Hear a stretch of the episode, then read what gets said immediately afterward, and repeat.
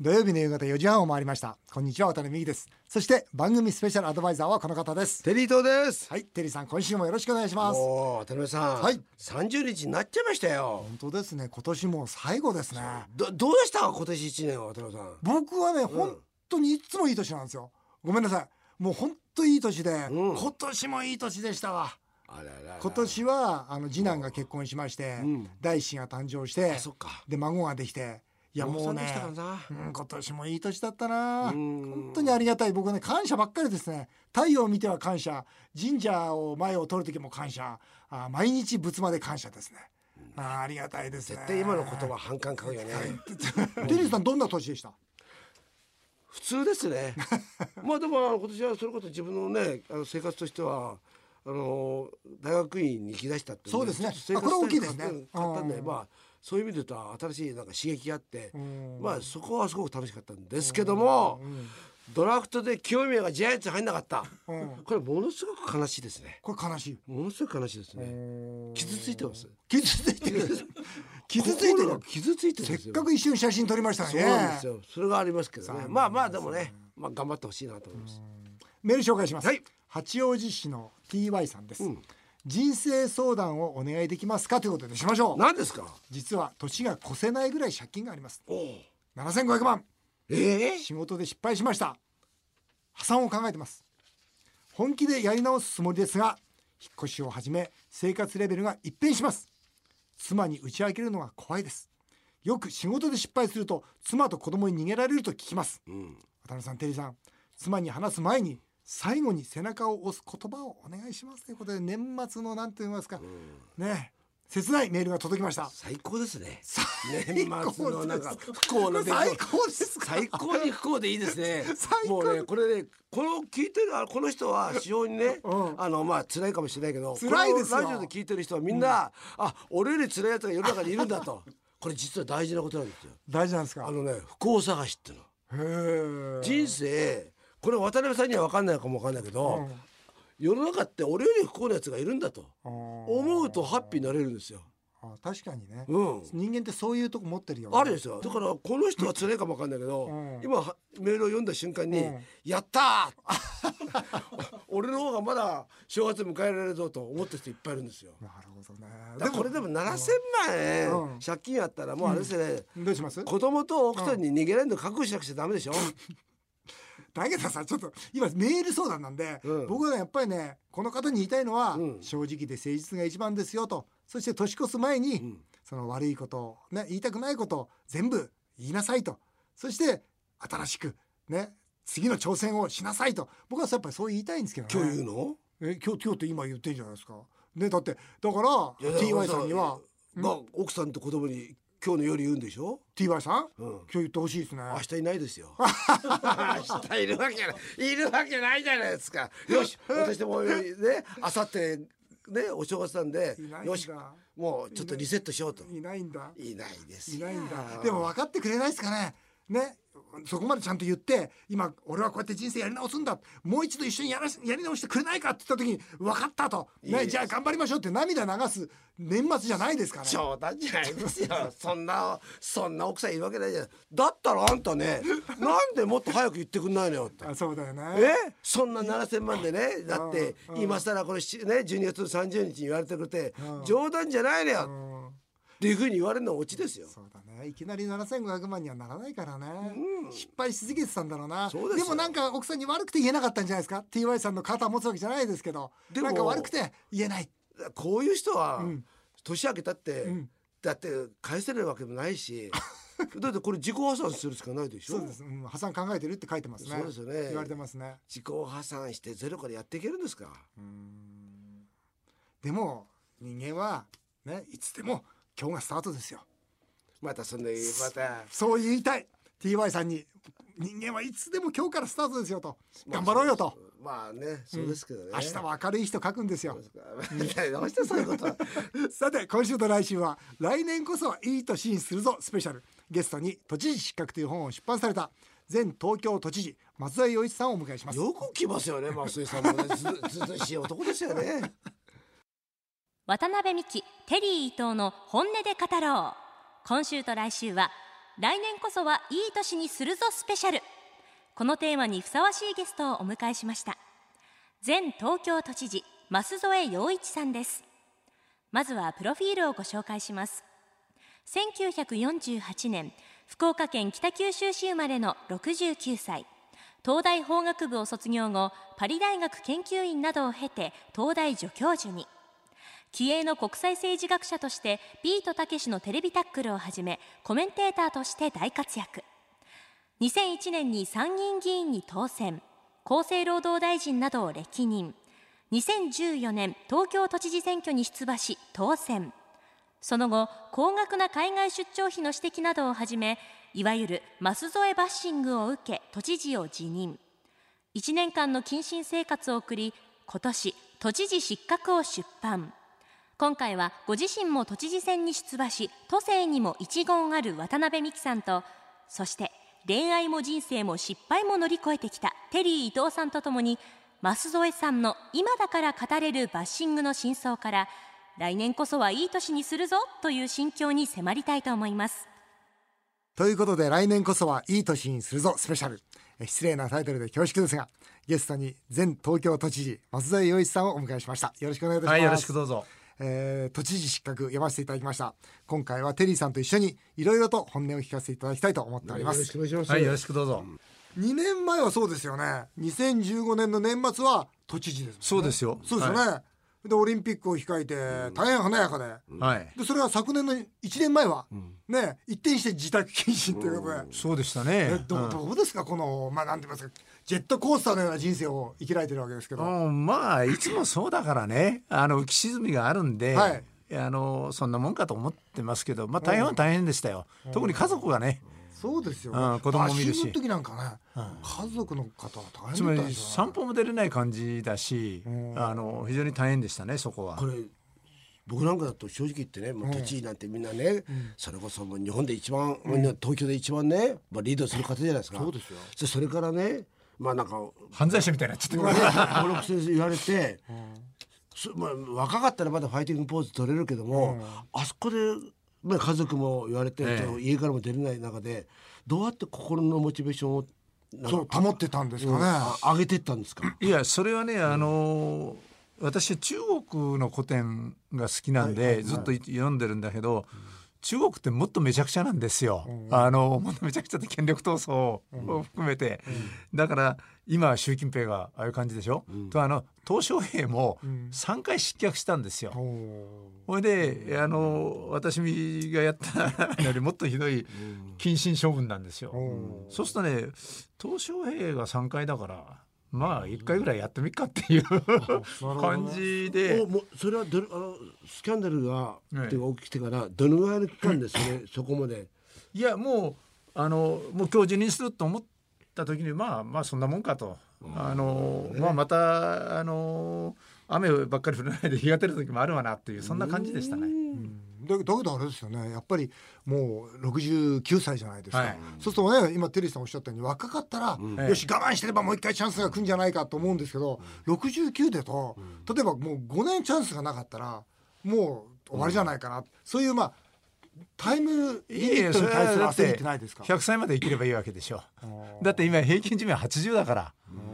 だってえーまあ70だったってまだ10年はあるわけですよもう一回絶対チャンスが来ると。そういいう思いですか？その来るっていうかその自分で見つけるとかいうことじゃなくて、まあその中国的に言うと、日本でもいいんだけど、まあ、神様とか、天天っていうかな、もう天が示すということなんで、あのお前にもう一遍働く道があれば、まあ、人が呼んでくれるとか天が呼んでくれるんでそうでなきゃそんなもんだって、まあ静かに生きときゃなんとかなるわっていうぐらいの感じです。まあ松田さんはももともとほら例えば人気があったからっていうふうなことじゃなくてちゃんと国際政治家としてちゃんと実績もあったしそれこそテレビタックルなんかで松田さんやっぱり論客でいたからあどうして例えば都知事を辞めても僕はねものすごくいいもの持ってるしあの人柄もね、実はあのい まあ女好きですけども。本当はテニスと一緒だよね。そう本当にそうですよ。あの人柄すごくいいし、だからあきっとね大学とかそういうとこで教授やっても全然いいわけじゃないですか、だからもう絶対生きていけるなと思ったんですけども、そういう道っていうのは考えなかったですか？あのね私東大の助教授途中で辞めたじゃない、はい。でみんなね、もったいないと、うん。どうして食っていくんだって言ったけどあの時考えたのは、はい。あの外国語をそこそこ勉強してたんで、はい。例えばフランス語なんてできますから、まあいよいよなら通訳とか翻訳やっても食えるんでこれは自分のそのミサを曲げない方がいいと主義を曲げない方がといいと思ってえ東大に辞表を出したんですよ。で今回東京都庁に辞表を出すことになったんだけど、まあ、まあ同じかなと。ななんとかして食っていきまあ元気であればなんとかして食っていけるっていうのはありましたね。なんかあれですねやっぱ生活の支えっていうかこれがあるから大丈夫っていうのがあると正しい判断でできますよね。あだからね芸は身を助くなんですよ。そうですよね。検察も起訴を見送る起訴猶予だったんですよね、ええ。でもそのどうですか？そのそうだけどこんなことは反省してるんだいやそっていうことやっぱあります？それは一つはね、うん。やっぱもうちょっとしっかり経理をうちの事務所全体がやって見てよかったなはいとはい。いうのがももちろんあってミスはミスです。からこれはうん祝る話じゃないんで、うん。反省しないといけない。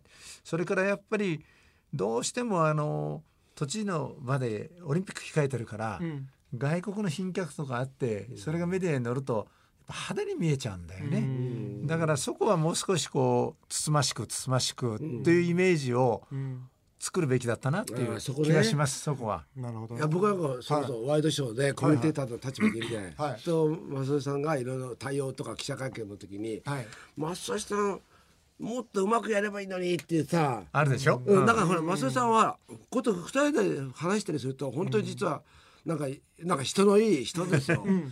そういうね、うん。そこをやっぱり出さないでやっぱり毅然とした態度で言うと、何偉そうに喋ってんだよっていうふうな、いや本それそれがあるんだよ。だからねねえあのもうちょっとごめんなさい。すいませんでしたって言えばいいんだけど。言えばよかったの。私の性格で別に悪いことやってないのに別にファーストクラス乗りたくて乗ったわけじゃなくて乗れって言うから乗ったのに、なんで俺が叩かれないといけないんだっていう、そうそう。だからそこから入っちゃってっからそうただその時にねそのもうよく見ればさあんなお前5人で住むのになんで20人ついてくるのってのは、それはやるべきだったというふうに思ってるんですけど、その時の気持ちは俺が指示してやったわけじゃなくて石原さん以来永遠と続いてきたのを自分方がやって。まあ、その見なかったのは悪かったけど、そういう乗っちゃったっていうのはあるわけよね。それそれとねやっぱりね部下っていうか都の職員控えて、あのいるわけですよ。はいはい。それで私今辞めたから言えるんだけど、はい。都知事の時に、はい。まあ、彼らはよかろうと思って一生懸命いいホテル探して、ね。いい飛行機して、それで5人で住むっていうけど都知事こんだけ仕事するのにやっぱり20人ぐらいいないと仕事をあのワシントンに行って回せませんよと思って、うん。悪気でじゃなくてやってあげてるのに、ん。おめえらが悪いんだってすいません、我々が悪くてって言えないからこれをやっぱかばおうとすると、偉そうになっちゃうんだよね。難しいですよね。ただね私この都知事失格読ませていただいて、はい。松添バッシングって言うんですか、ええ。この本当に辞任いたでいいまであらゆる状況で叩かれたんですが、ええ。この現象をこの本の中でパンとサーカスとええ。いう言葉で表現されてるんですが、その民衆っていうのはサーカスをやっぱ求めるもんなんですかね？つまりねあの、はい。パンはある程度こう満ち足れてんだけど、なんでこんな状況になったかって考えてるんですけど、やっぱり20年続くデフレとね、ある意味でまああの経済の停滞というか、はい。ものすごく経済が盛んでねもうみんなもう何日でも金儲けできると、まあ、バブルの時みたい、うんうん。そうするとあんまり人がどうしてるって気にならないんだけど、うん。結局生活水準全然上がんないで、うん。停滞してますもんね。停滞してるはい。んで、なんか不満なはけ口が欲しいかなと、そうするとあの 今まで偉そうなしてたやつが落ちるってのは面白いからやっつけるわけよ。だから、つ次から次とそういうその、まあ魔女狩りって言ってもそうですね。ようなそういうも生贄をこう探していくようなそうなんですよ。だから社会になりつつありますよね。金持ちがいけないかどうかわかんないけどもちょっとそんな感じがする、だから僕はあの湯河原のねあ別荘別荘。湯河原の別荘で僕はあれ何一つ悪いと思ってなかったんですよ。うんうん。ただあのあのバッシングで例えば何ですか土俵に乗ってしまった感じがするんですよね。例えばそれはじゃあだから別荘売りますっておっしゃったじゃないですか。いやあれはですね、あれはね、そのとにかく私はいろんなのを、まあ、自民党含めて与党がいますから、はいこう言ってくれっていうのを言ったんですよ。はいその時の条件は、はい絶対あなたに都知事を続けさせるから、うんこれとこれ言えって言うんで言ったわけ。あそうなんですだけども給与レゼロもおっしゃいましたね。そうです。で、うんそれなぜなぜそんなに無理したかっていうと、うんあの渡辺さんも気づいてらっしゃると思うんですけど、はいはい次の都知事選挙は2020年のオリンピックのど真ん中ななですんですよね。だからこんな時に オリンピックやってる時に都知事選挙やるわけにいかないじゃない。そうですね。それでもうやめるから、うん9月まで待ってくれと。うんそれでえーじゃあ何すですね9月でやめていいんでそうしないとオリンピック選挙一緒になったら大事だよって言うんだけど誰も聞かないんですよ。うん。でそういう時の条件のどんどんどんどん釣り上げで物もゼロにしてもいいし、うん。あのその前が別荘を売ります。それから 次給料ゼロにしろと。うん。でその次はもうそれでもやめれって言うからね。やめるって言ったんだけどだから9月まで持たせてくれって言ったけどそれもダメだったんですそれでもう6月15日にやめることになった。うん。あの時あれですもんねなんかお自分が悪いっていうかもうどんどんどんどんこう松添さんに対する見方が厳しくなってきましたそれでねあれはねあの定例記者会見をやらざるを得ないからなんです。例えばね内田茂さんなんうてん。都議のドンがいたでしょ、はいはで別にやる必要ないわけですい。よ、うんあれ毎週定例で大体30分なんですよ基本は、うん。それは官房長官の会見だってそんなもんでしょ、ょ。それが3時間ぐらい引っ張られるわけですよ人民裁判的に、でそれでやられたらそれはやっぱり、やれるよね、うんやられるそれで一言をね一言とか一つの表情だけこう抜き出してでいいとこだけ映像捉えちゃうしね、松尾さん言ったらこういう人なんだぞみたいなこういう印象操作していきますよね。もうあの有名になりましたよ日本人の。日本であの日本の一番わ悪党だというか。でもねそあの時って例えば家帰って寝らんないでしょ？いやそんなことない。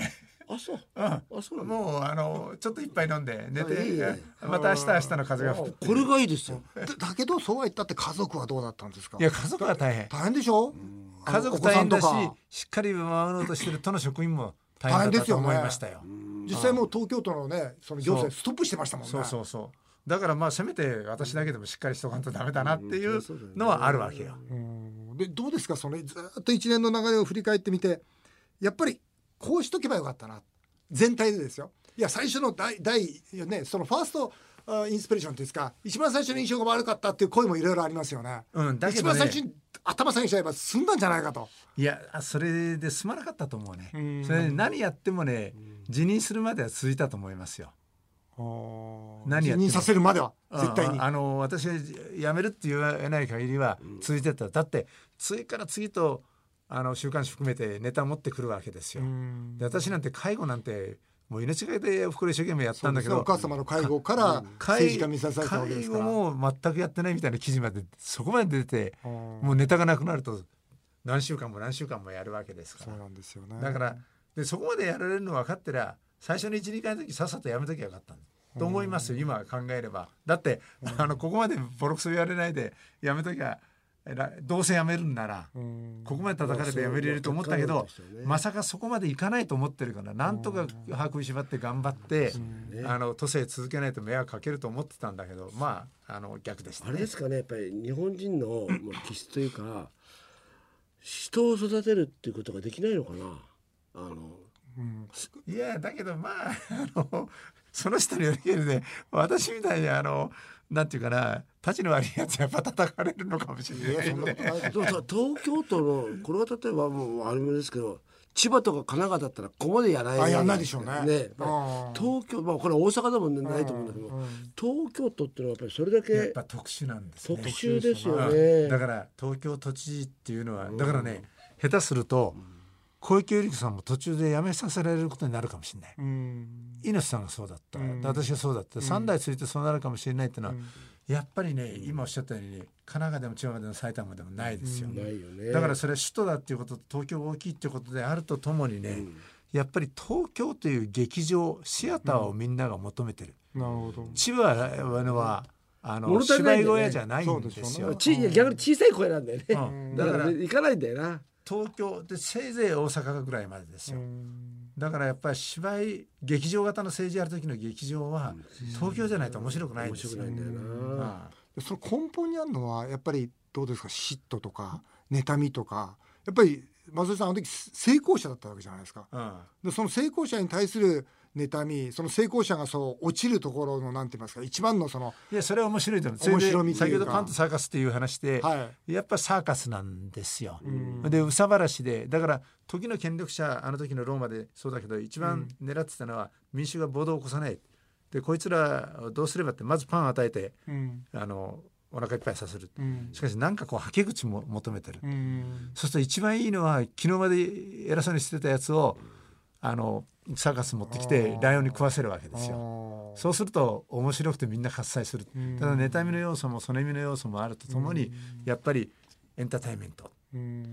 でもだからベンチャーなんかあるんじゃないですか、ベンチャー経営者、ね、こうぐーっと見ながらチヤホヤされると必ず叩かれるわけですよね、そうすると今結局ベンチャー経営者とかもうその成功した人たちどうするかってもうなるべくマスコミに出ないぞと。そううん、出たら叩かれると、うん、それでも本当にマスコミに出ないと何が起きるかっていうと子どもたちの英雄がですよ、うん、まあ、本来なら経営者でで納税と雇用を生み出すような起業家がどんどん生まれれば、国は発展していくのに、その納税雇用を生んでる人たちがもう隠れてしまう。だから結局子どもたちから見えるのは、まあ、公務員の方しか見えなくなるだんだんだんだん国が小さくなるってこういう構造になるわけですよ、ね、ビル・ゲイツみたいなのどんどん出てやってるわけですよ。そうなんですことができなくなっちゃう。嫉妬が嫉妬だと思いますね。